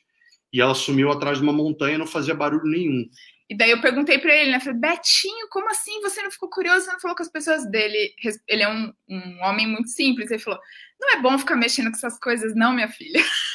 e, tipo, ele já tem essa crença de que é um negócio que não é bom mexer. Pois é, isso, isso eu imagino que é né? Gente que, que tem medo de relatar por, por ser ridicularizada ou, ou por achar que tá louca, enfim. Vamos, vamos falar uma coisa aqui, ó, Rafa, Chay. Pessoas, né? É, desculpa, Lala. É, eu, eu não sei vocês, mas eu sou assim. Eu não gosto de falar para qualquer pessoa que eu curto ufologia, né? Então, sei lá, você tá pô, conhecendo a pessoa aí, você tá, pô, acabou, aí vem um amigo, pô, ele gosta de ufologia, eu fico meio sem graça, cara, sabe? Sim. É. Porque. É, porque, porque é, é, eu sou meio um betinho, entendeu? Porque o, é, as pessoas a gente estava até conversando isso em off, né, Lala? Que as pessoas é, veem as pessoas que gostam de ufologia como um loucão, né? Porque é o que a mídia transmite isso. Ou vai ter uma entrevista de um ufólogo no, sei lá, no Danilo Gentili ou no Jô Soares quando tinha. Vamos ficar fazendo piada uma hora. Entendeu? Então é isso. Ah, não, fazendo... Já passei dessa fase, viu? É, então. Rir, não é. quero rir. É, eu também não tenho o menor problema de dizer que eu, que eu sou ufólogo, que eu estudo esse negócio mesmo. É, eu fico meio assim. Eu fico meio assim porque eu falo, meu, porra, vai ficar. Sabe? E mesmo porque às vezes a pessoa que vem falar com você, ela já vem com um tom meio pejorativo, que você não tá com um esculhão para explicar pro cara. Entendeu? Tá. É, tipo, o cara já vem com um jeito, também, já vem com um jeitinho. Hã? É, depende do público também, né, cara? Eu, por exemplo, sou professor, né, cara? E às vezes, por então, batendo um papo eu e você, a gente vai falar de certos assuntos, etc. Mas que eu não vou abordar com eles, né? E não é nem só por questão da idade. É por questão que não, não tá na vibe, sabe? Não, não, não é daquele assunto. Então eu acho que tem muito também o público. Quem, quem que tá te perguntando? Né? Sim, então, para mim, pelo menos, pega muito essa questão, né? Sim, é, de uma maneira geral, assim, né? O é. Arthur falou aqui que Araras, Secretário e Rócio, que são é ali tudo na região de Petrópolis, da Serra de Petrópolis, são áreas de, de, de alta incidência. Porra, Sim, é, é saber, porque a gente tem ido bastante para lá agora, principalmente na quarentena. E da última vez também eu, eu vi uma, uma luz. Eu estava olhando o ponto mais, mais brilhante no céu, que se não me engano é, é Júpiter, né? E, e acendeu uma luz do lado mais forte. Acendeu bem devagar assim e apagou. A não conseguiu ver, né? Só eu que vi. Mas a gente volta e meia, quando vai para lá, faz umas, umas vigílias e, e, fica, fica olhando o céu, porque o, o céu lá é impressionante, né? É lindo. Né? Maravilhoso. Mas o que a gente já ouviu de relato, desde que eu conheci o Rafa, as pessoas que vieram contar coisas pra gente, desde o, o de ter uma nave passando em cima e a pessoa dormir 24 horas seguidas, de estar tá esgotada, e o cabelo acordado desse tamanho por conta da estática pessoas que viram no mar. Então você fala, e não são pessoas que têm histórico de problema mental, sabe? É. Então isso me deu muita credibilidade e segura, assim, porque as pessoas falam tão tranquilamente de religião, sabe? Que é uma crença e, e porque, tão é, porque é tão estigmatizada essa parada de, de estudar algo que você não conhece, é. porque não é tão respeitado, é... entendeu? Quanto teu é, porque, porque não, é, é, não, não, é, não, não tem, entre aspas, não tem evidência, né? Mas, ó, tem muita evidência. Não, tem, sim, o lance, o lance é eu acho, sabe o que é? Eu acho que rola em cima assim, ó. Você tem um governo hiperpoderoso, que nem os Estados Unidos. Os caras podiam, na década de 70, já destruir a Terra nove vezes um arsenal magnífico. E de repente esses caras têm alguém que vem aqui, chega na nossa casa, brinca com a nossa tecnologia, desarma nossos mísseis, sabe? É. Aquele cara que entra na tua casa, abre tua geladeira, bebe tua cerveja, senta na tua sala, liga tua TV, né? Coloca num programa que ele quer ver e, meu, você não pode falar nada. Então é. eu acho que vai muito assim, o, o lance de, de.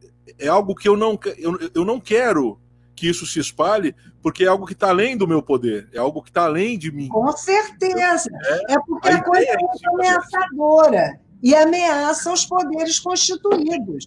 É evidente que o governo dos Estados Unidos dissesse assim, se é uma nave aqui, nós vamos fazer o quê? Né? O que, que nós podemos fazer? Isso, isso, isso se transformaria em caos total. É.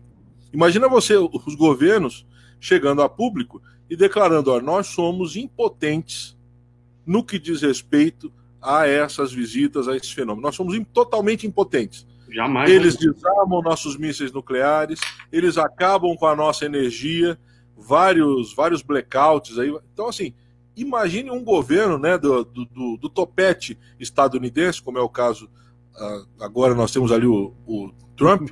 Imagine você, o Trump, chegando no, no Twitter falando: galera, azedou, eu não sei o que fazer, nós não podemos fazer nada esses caras são muito poderosos. É diferente da relação que os nossos antepassados tinham com esse fenômeno, que era de total, é, é, é, como é que eu vou dizer, interação, bem diferente do que se tem hoje. É diferente. Agora, quando decidiram, quando decidiram fazer essa, essa secção aí, quando decidiram fazer essa, essa, essa separação aí que fica difícil. Né? que, que eu não controlo, eu falo que não existe, né? Simples, é simples. É, é né? E faz parte é. do controle da informação, né? Ridicularizar. Faz parte. Mas, mas, quer dizer, esses governos, por outro lado, eles já conhecem muita coisa, né? Do fenômeno UFO.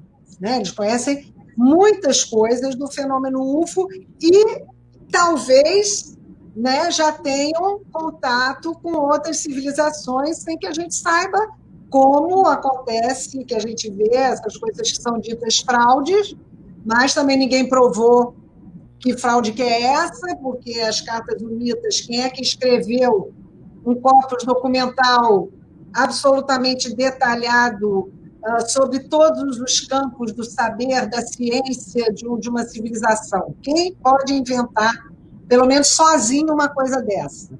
Tá? Que inventa como é que nunca vazou nada. Né? Então, tem uma série de coisas que você se pergunta, né? Você, você precisa se perguntar como é que essas coisas se inserem dentro dessa questão ameaçadora para o, a, o poder terráqueo, né?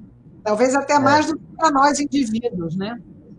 Eu estava ouvindo vocês falar é, quando eu estava no carro sobre a invasão, né? E, não, eu só queria falar um negócio sobre isso, porque eu vou assim, né, cara?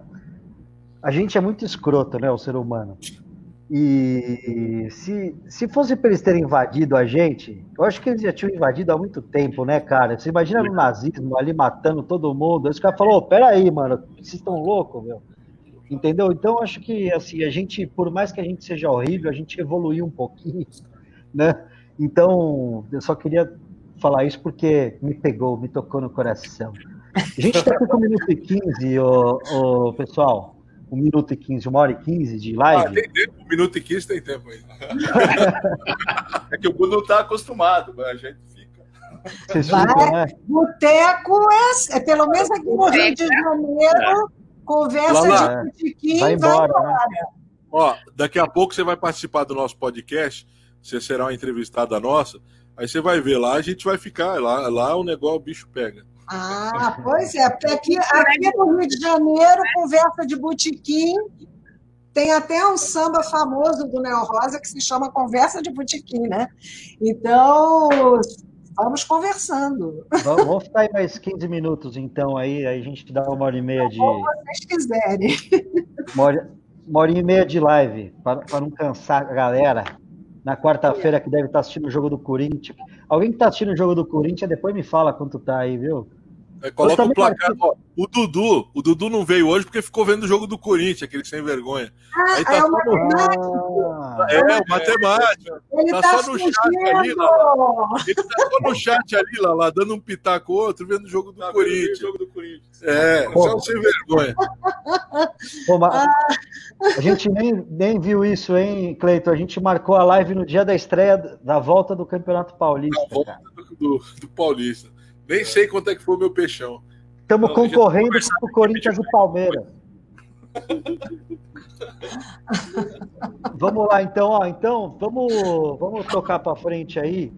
É, olá lá, tem, aliás, eu queria só então dar uma pincelada aqui na galera que tá, Oséias de Castro, 1 a 0 pro Corinthians aqui, ó, estão falando aqui, ó.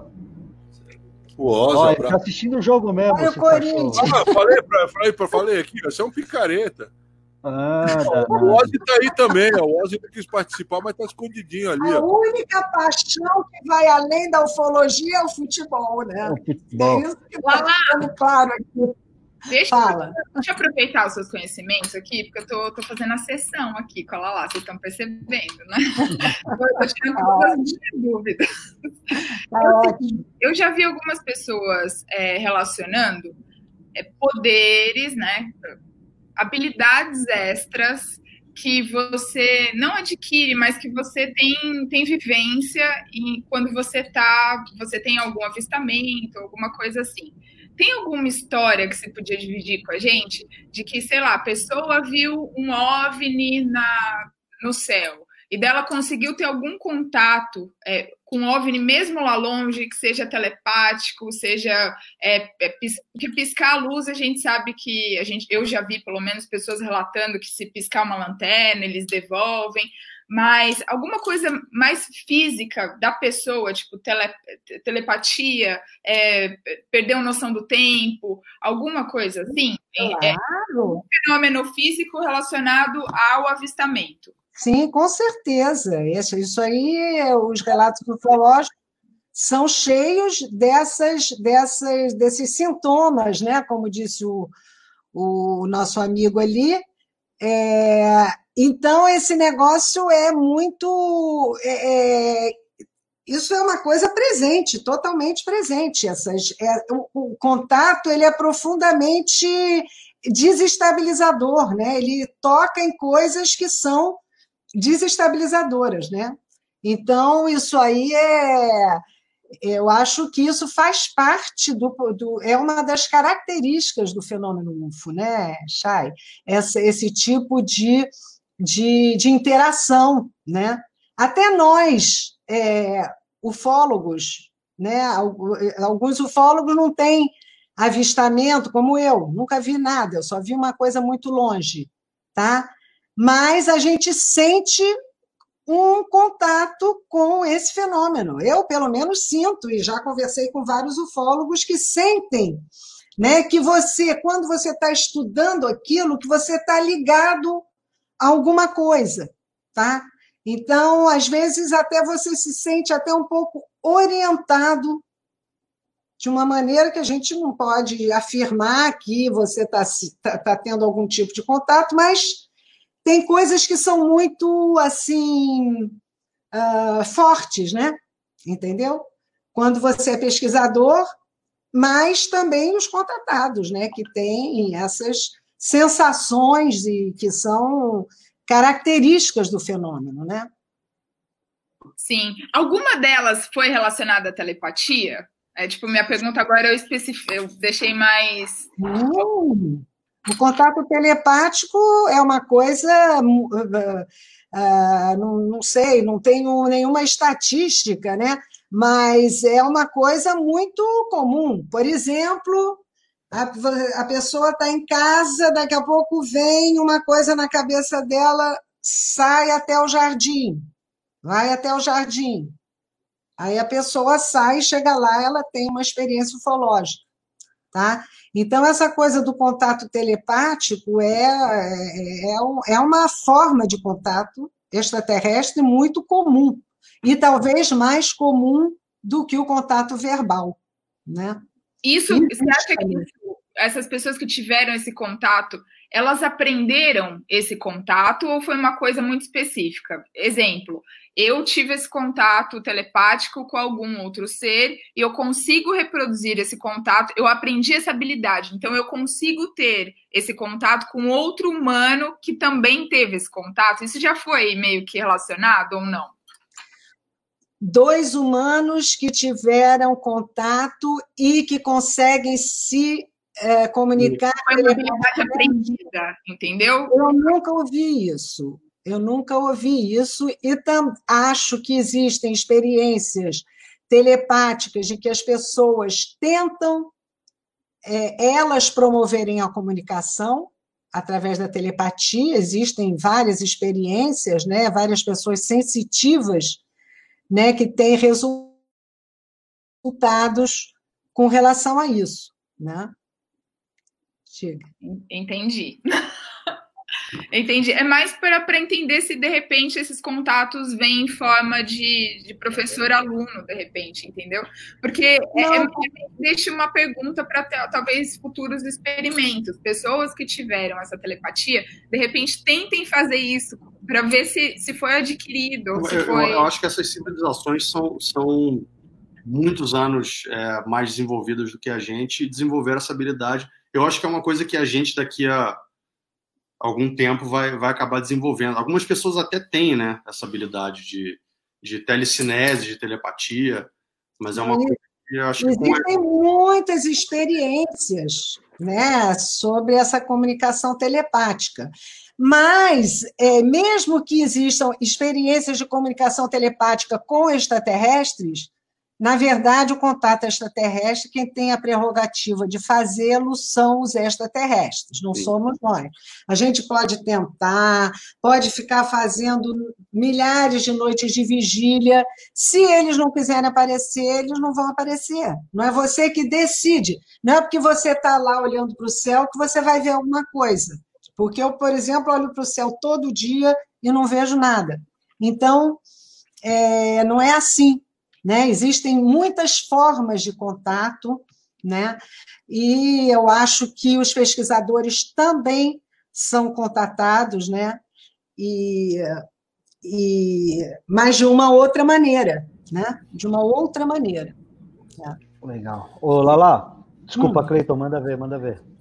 Não, é só só para só, só dar uma preenchida. É, na verdade, essa, essas piscadas de luz elas já se, já, já se configuram um tipo de contato, entendeu? E, e só para constar também, né? Uh, todo contato relatado com seres extraterrestres é feito através de telepatia. Eles não falam. Fala. Eles não utilizam, eles não utilizam dessa forma, assim como nós utilizamos. Pouco, poucos casos, né, se tem dessas, dessas, é. dessas, desses relatos. Na maioria dos relatos, eles, eles, eles se comunicam mentalmente. Até é, mesmo por conta casos... da diferença de idioma, né? É, tem casos emblemáticos em que eles falam, né? Eles falam. Também, falam é, pode ser também a percepção da. Hã? Também pode ser a percepção da pessoa, né, Lala? Vamos levar em consideração que a maior parte dos contatados e aí é um número muito grande desses contatados que vêm a, a, a, a, público, né, que nós acabamos sabendo, são pessoas com conhecimento extremamente reduzido. Tá? Muitos contatados é, dessas pessoas que têm, assim, são pessoas que têm é, é, é, esse conhecimento, não vou falar cultura, que cultura né, não tem nada a ver com isso, mas é uma questão de conhecimento reduzido. E as pessoas elas acabam muitas vezes se enganando com alguma coisa, não. com a outra. Eu Na maioria dos casos, acaba sendo Deixa eu falar a minha posição. Eu não concordo com isso. Não concordo de jeito nenhum. Eu não acho que as pessoas que tenham conhecimento reduzido possam ter menos inteligência do que as outras. Você pode encontrar. Não, eu digo do contato. Não, não, não. Deixa eu terminar, deixa eu só terminar. Você pode encontrar. as pessoas que têm esse contato, elas, elas geralmente têm, são pessoas que têm um conhecimento simples, reduzido. Mais, mais são pessoas não, mais simples. Deixa eu ir até o, o. É, então, muitos ufólogos gostam de dizer que aquelas pessoas, porque elas são pessoas simples, tá? que elas não sabem relatar o que elas estão vendo. Isso é um. Não, um, e uma desconsideração com as pessoas, porque uma pessoa pode ser muito culta e ser uma besta quadrada, certo? Eu conheço muitas pessoas cultíssimas que são umas bestas quadradas, vocês também conhecem. E conheço pessoas muito simples, de grande inteligência, grande sabedoria, grande sensibilidade. Então, eu não comungo com esta visão da questão da testemunha. Tá? Eu acho que uma pessoa, qualquer ela que seja, se ela não for louca, se ela não for, se ela for simples, ela poderá descrever aquilo com muito mais propriedade até do que uma pessoa cheia dos, dos conhecimentos, dos diplomas e tal. Então, eu, eu não considero assim. Eu acho que, a que é uma questão da pessoa relatar o que ela viu, o que ela sentiu, e eu acho que isso não tem nada a ver com cultura. Eu acho que isso não, tem. Não, a... cultura não, né, Lala? A gente não pode julgar a cultura, porque a cultura. Não, mas é, muitos é um... ufólogos falam disso. Entendeu? Ah, não, ele disse que viu uma luz, mas ele não sabe muito bem o que, que é. Claro que uma pessoa sabe o que é uma luz, mesmo que ele seja um assim, eu acho que Eu acho que isso é interessante até certo ponto. Por quê? Quando nós vemos, por exemplo, relatos, né? Você pega relatos de textos antigos. Ezequiel diz que viu uma roda dentro de uma roda que girava. É óbvio que Ezequiel viu algo diferente do que ele relatou. Ele não tinha ferramenta para relatar o que ele viu. Né, o caso de Ezequiel, não, descrito não. no seu livro. Então, é... assim, Apocalipse. Por que, que você supõe que ele não relatou? Por que, que você supõe que ele não relatou o que ele viu? Porque, Porque isso é humano. Você relata. Ele é Ezequiel, ele era qualquer Zé Mané, não. Eu não Por que consigo você relatar. acha? Lala, eu não consigo relatar algo que eu não conheço. Claro que sim. Se eu, ó, ó, claro olha só. Que sim. Se eu vivo no século XIII. Se fosse assim, você ficaria mudo diante da coisa. Você não fica. Você se eu vivo no século XIII e vejo um notebook, como é que eu vou relatar? Eu vi uma caixa onde tinham pessoas e nessa, e, e nessa caixa tinham pessoas e Isso. elas falavam comigo. Isso. Eu não tô eu tô relatando o notebook da minha forma. Isso. Essa é ideia que eu dei, entendeu? Eles eles a, acabam procurando dentro daquilo que a se referência. conhece, dentro daquilo que se conhece, a referência para relatar. E muitas ah. vezes acaba não sendo, né, algo tão assim, como é que eu vou dizer, algo tão preciso, porque a pessoa não tem uma referência. Então Mas acho que acho... isso é válido. Aí não é dizer que a pessoa que é um idiota, que é não é isso. Veja, não é como, isso. É como, os como são eles que decidem o que que nós vamos ver, tá? Eu acho que dificilmente eles apresentam alguma coisa que não possa ser descrita. Ela pode não ser compreendida, mas pode ser descrita. Entendeu? Porque se é um contato, alguma coisa é, está em jogo ali. Então, eu acho isso, né? Que é, é, essa coisa da distorção do relato, é, justamente eu já falei aqui outra, na outra vez, né? A questão do John Mack, né? Que, que o psiquiatra, o primeiro que trabalhou com as abduções, ele dizia que o trauma é uma coisa que é o real, tá? A pessoa sai do seu nível de conforto para encarar uma coisa que é real. Então, o trauma, ele traz a memória muito nítida do que aconteceu, tá? O, a pessoa que tem um trauma, ela, ela tem aquilo muito nítido, aquilo fica fixado para a mente dela, às vezes, a vida toda qualquer tipo de trauma. E o trauma ufológico também, né? Então, eu acho que uma, que uma pessoa que descreve um avistamento ufológico dentro de um discurso consistente, eu acho que ela deve estar descrevendo o que ela viu, sim. Mesmo que aquele tablet, que ela, aquela coisa que ela viu com uma luz, não sei que, ela não saiba para que, que aquilo serve. Ela pode não saber o que, que aquilo é, mas ela sabe descrever o que ela viu. É, essa então, questão. É... A pessoa, eu, eu... viu algo, só que ela não, não, não, não tem, ela não, não sabe muito bem o, o, qual é a natureza daquilo. Então ela vai trazer referência daquilo que ela tem. Aí então, o bêbado do boteco... foi mais ou menos essa ideia. Ei, o bêbado do boteco fala assim: vocês estão falando a mesma coisa de jeito diferente. é. é porque a gente já tomou muita cerveja. É ó, vamos lá. Deixa eu falar uma coisa aqui, ó. Eu quero, então, já uma hora e meia aqui de botequinho. Tá cansado, gente. Puta, cara. Não, Correu bastante. Trabalhou muito. Cara, hoje, hein? Se, ó, vocês soubessem na metade da missa, eu não vou. Deixa eu ah, falar é? aqui. É, tá duro, Lala. Por quê? Não, mas tá, tá, tá, duro, mas tá bom. Tá duro o né? quê? A nossa correria do dia a dia. Ah, tá, imagino. Imagino. Tá gostoso, tá melhorando, né? Todo mundo ficou tão parado aí, graças a Deus tá pois tá voltando. É, Quer dizer, não tá é. voltando quando devia voltar, mas, né? Vamos viver. Ó, Adri Castro, Tânia, Mirante Mate, na, canal aí na Trilha dos OVNIs, Giovanni Crestani, enfim, queria ah. agradecer o Arthur Neto, o Eduardo Reino, uh, pessoal aí, Patrícia, também até a menina aqui, eu librando Libras, Maiara Linsmaier, é isso? Uh, o Ozzy, o Oséias, enfim, ao Mauro, gente fina aqui da Serra da Beleza, Lala, só queria é, que você falasse. Alguém fez alguma pergunta aqui, eu queria que você respondesse rapidinho, só para a gente encerrar. É, onde que você. Onde que o pessoal pode assistir as tuas palestras quando tudo voltar ao normal? Onde você costuma é, ministrar suas palestras? Olha só, eu aqui no Rio, bom, na Serra da Beleza, né, né? Eventualmente a gente programa palestra minha no grupo Fênix do Clube Naval, aqui no Rio de Janeiro, que é um grupo muito legal de ufologia, um grupo de, com um nível muito bom, pessoal palestrante ótimo, né? E agora eu vou inaugurar o meu blog, né, que quer uh, aprofundar questões ufológicas, né? E onde eu vou publicar os meus artigos e também artigos uh, afins e de pessoas é, que, que eu acho interessante, que tem a ver com o que eu estou falando ali. Então, eu acho que esse blog é que vai ser a, o grande lance, entendeu? Para mim. Agora, palestra, eu não sei se me chamarem para fazer uma palestra, eu vou, e aí eu vou divulgar, mas eu não tenho assim um lugar onde eu vou fazer palestra.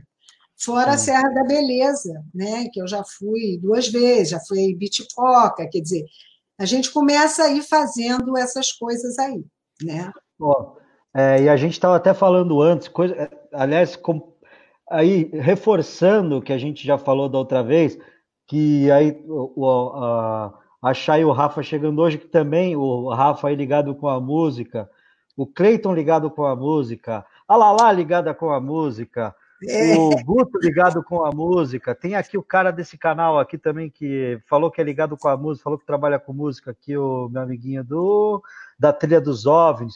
Então, estamos aqui.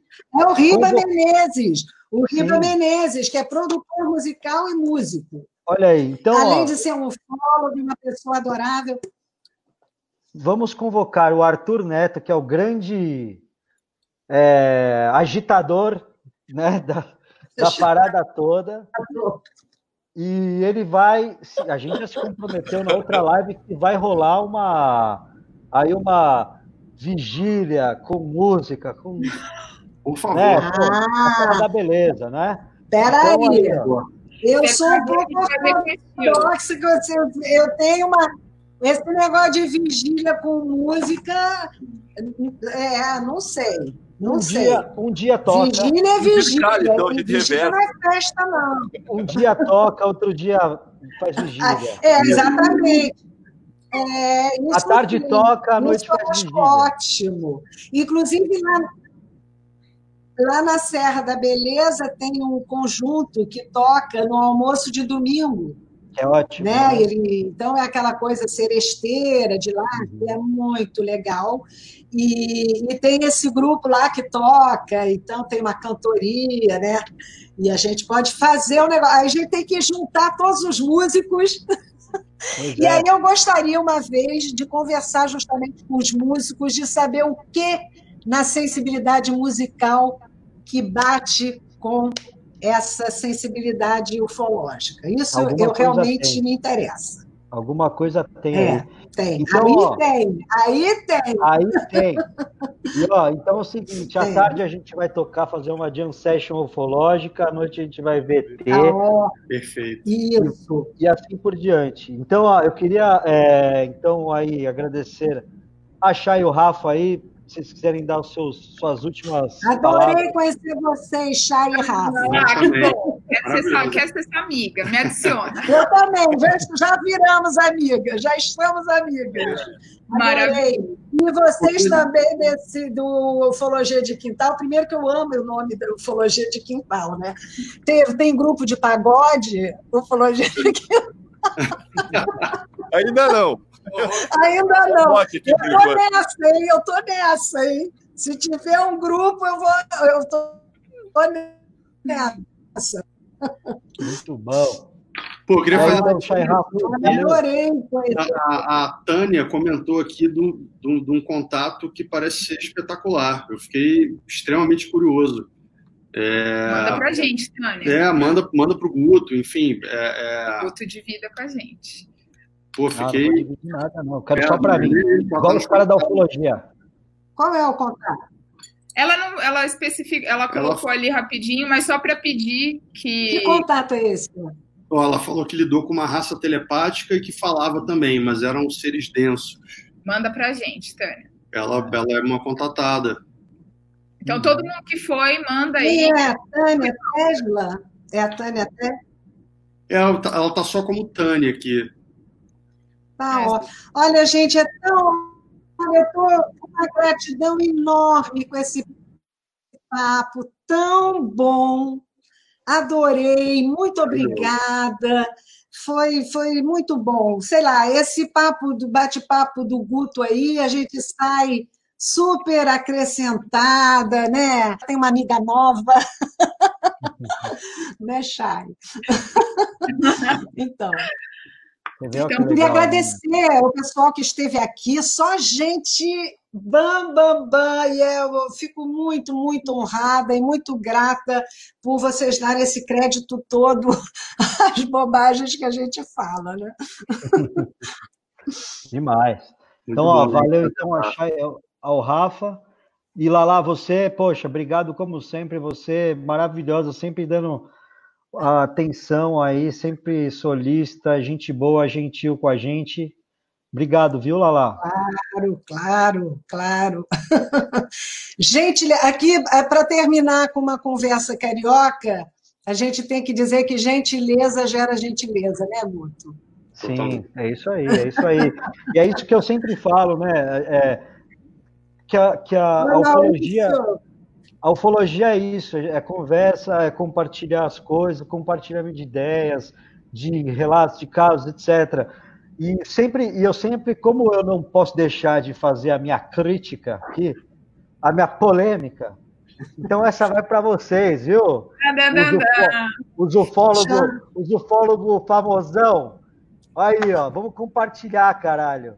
Por favor. Porra, eu fico puto lá lá, porque eu vou te falar, viu? Tem uma galera que é tão escrota nesse mundinho aí, e conhecer você, conhecer o Arthur, conhecer o Cleiton, conhecer uma galera é tipo um alívio, assim, sabe?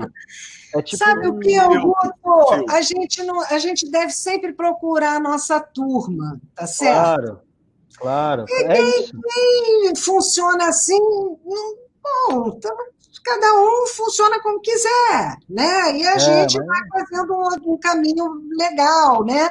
Tá aí o Maurício Eloy, olá, Maurício também, um ufólogo interessantíssimo, que andou Sim. afastado da ufologia por esses problemas aí que você está evocando, né? Mas que é um cara muito estudioso e muito interessante com teorias interessantes sobre o xamanismo e o contato, né? Legal. Então, então é isso, eu só queria dar essa, esse puxão de orelha mais uma vez nessa galera aí, porque, pessoal, vamos compartilhar, vamos conversar, vamos, né? Poxa, ufologia é isso. Se a gente não compartilhar ufologia, vai ficar cada um na tua casa, porra, hum. lendo suas próprias coisas, sem falar para ninguém, enfim. Então, ó, Cleiton, poxa, aí, ó. Cleiton, galera. obrigada, adorei você. Mas qual é, que você toca o quê mesmo? Eu toco guitarra, lá. Ah, toco, guitarra. guitarra. Essas coisinhas básicas aí, né? Toco não, só finjo que toco. Ah, tá. eu também só finjo que tá. Eu não gosto de tocar instrumento, não. Às vezes eu toco porque você tem que se acompanhar, mas se não, é, eu gosto de cantar. O violão aí atrás. É, pois é, porque com essa pandemia eu fico aqui com a minha irmã cantando. Aí eu falei, bom, vou pegar o violão. Ótimo. Mas eu toco muito, é muito básico demais o meu violão, realmente. Talvez seja a coisa que eu faça pior na vida, é tocar violão. É. Então, ó, parceiros aí do Ufologia de Quintal, quem puder se inscrever também no canal Vamos Falar sobre Ufologia no YouTube aí para dar uma força pro amiguinho aqui. Dá uma força aí pro, também para Ufologia de Quintal no Spotify, no, no Instagram. E, e, poxa, obrigado aí, gente. É, Lala, Rafa, Chay, Cleiton, Evandro. Obrigado, galera. Viu? Ô, Rafa, divulga tua banda aí, meu querido. Minha banda chama Eagle Kill Adorei todo mundo. Como é que é? Eagle Kill Talent. Ego Kill Talent. Ah, tá. Você tem banda, Cleiton? Cara, eu já eu toquei alguns anos aí na banda Os Cara Velho, entendeu? Hum. Mas parei, não tenho mais tempo agora. Trabalho consome só da, todo Só da aula, né, meu? Só, não tenho, tenho, tenho tempo. Tá, Mas você dá aula de música? Você dá aula Oi? de música? Você não, dá aula dou, de música? Eu dou aula de geografia e de história. Lá, ah. Eu sou historiador. Ah, historiador, você é historiadora também! É, é. A minha formação primeira é história. E nas Oi? horas vagas também cientista político. Meu Deus. Que por ótimo! O debate foi de Oi? alto nível. Todo mundo aqui é professor aqui no, do nosso grupo aqui. Ah, todo mundo é professor, que Sim. bom. Eu, eu sou biólogo, sociólogo e economista. Ah, tá ótimo. Quer dizer, com altos instrumentais para estudar o fenômeno UFO, hein? É, foi é, essa é a ideia, né? É, é fazer um grupo pois bastante é. eclético para aí cada um. É, vocês não devem saber, né? Mas a gente teve essa ideia de fazer palavra cruzada na sala dos professores, porque é uma maravilha, né? Porque ah, é? toda pergunta tem algum professor que sabe. Então você fala ah, que genial. minutos, é muito legal. Genial! É muito legal. eu não sei, mas se for de biologia eu sei, mas se for de português a professora sabe, sabe? Assim vai tá ótimo isso. Legal. Tá. Então, ó, então é, daqui 15 dias, pro- provavelmente, acredito que sim, a gente vai fazer outro botecom da ufologia, né? Seguindo Só não aí fala nossa- com quem, senão podem copiar, hein, cara? Tu sabe como é que é. Pois é. Ah, é? É. é. Ô, ô, meu, você para de me provocar, hein, cara. Que aí cê- os caras ficam botando pilha e eu começo a falar mais daqui de todo mundo. Ai, caralho. Eu Não, perca, não faça, não perca a sua energia com isso.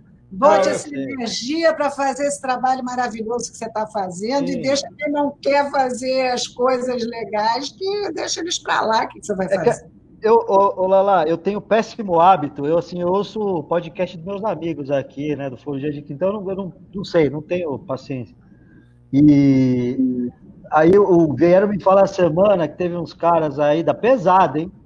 Da pesada, hein? Que copiaram nosso tema. E de uns amiguinhos nossos aí do Fologia de Quintal também que foram copiar as coisas dele. Viu? Ah, cachorros aí da ufologia, ó, ó, aqui para vocês, ó.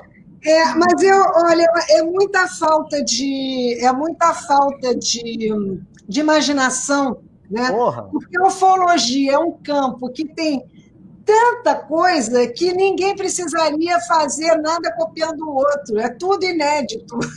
Então, é uma perda de tempo ficar tentando copiar. Porque, por exemplo, se você faz sobre um assunto, aquele assunto tem desdobramentos. Né? Você vai falar sobre contato, sobre um certo aspecto, daqui a pouco você pode fazer sobre o aspecto espiritual, sobre o aspecto físico, sobre o aspecto. Então é, um- é, um- é, é infindável, né? O que a gente Tem muita pode fazer. coisa, né? Então ficar Tem muita coisa copiando conversar, né? É muita coisa para conversar, enfim. Mas é isso, ó. Queria mostrar o meu amiguinho aqui, ó. Ó quem tá ali, ó.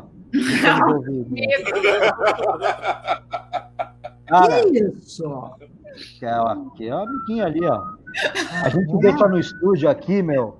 Puta, às vezes os caras se olham na janela assim, vê essa cabeça do ET com fone, os caras, puta, vem branco. É pra chocar, né? Ô, a gente gosta de chocar, né, meus amiguinhos? Menina e menino, né? Isso aí já uma- menino. a marca registrada do Guto. Menina e menino. Ai, ai. É Genial. isso aí. Gente, valeu, obrigado. Que bom falar com vocês. Obrigadíssimo a né? vocês todos, hein? Valeu, Amém. obrigado. Beijo. Conhecer Valeu. todos aí, Rafa. Valeu, Vai. gente. Prazer conhecer vocês lá, também. lá, depois a gente conversa, né? Isso, vamos continuar conversando. E diz para o seu amigo matemático que Corinthians fora, nós temos que acertar as contas com os Umitas.